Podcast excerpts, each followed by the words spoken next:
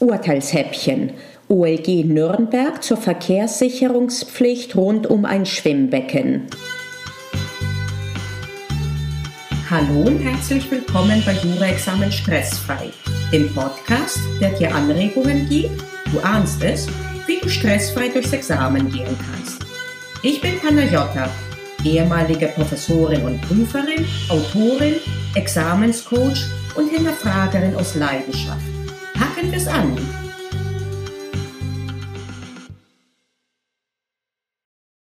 Eine Frau rutscht aus im In- und Ausstiegsbereich eines Schwimmbeckens und verletzt sich. Sie verlangt Schadensersatz. Verletzungshandlung kann nur die Verletzung einer Verkehrssicherungspflicht sein. Deswegen ist die Frage, wie weit eine Verkehrssicherungspflicht geht. Beachte, dass die Verkehrssicherungspflicht nicht verlangt, einen Bereich völlig gefahrlos zu machen, sondern es soll nur das Zumutbare getan werden, um unnötige Verletzungen anderer zu vermeiden. Insbesondere findet die Verkehrssicherungspflicht ihre Grenze bei der Eigenverantwortung. Das ist insbesondere der Fall bei Gefahrenquellen, deren Gefährlichkeit sich quasi aus sich selbst ergebe und jedermann bekannt sein muss. Dies ist zum Beispiel der Fall rund um ein Schwimmbecken. Hier muss man immer damit rechnen, dass der Boden aufgrund der Nässe rutschig ist und man muss deswegen dann mehr aufpassen.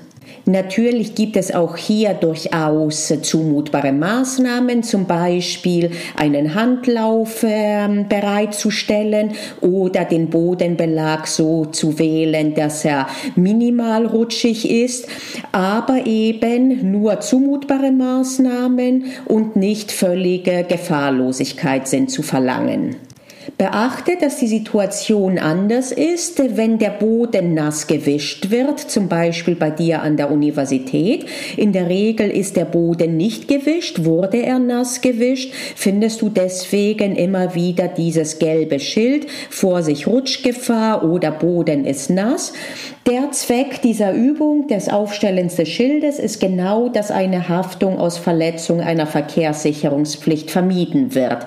Denn auch dann ist die Eigenverantwortung stärker als die Verkehrssicherungspflicht desjenigen, der den Boden gewischt hat oder hat wischen lassen.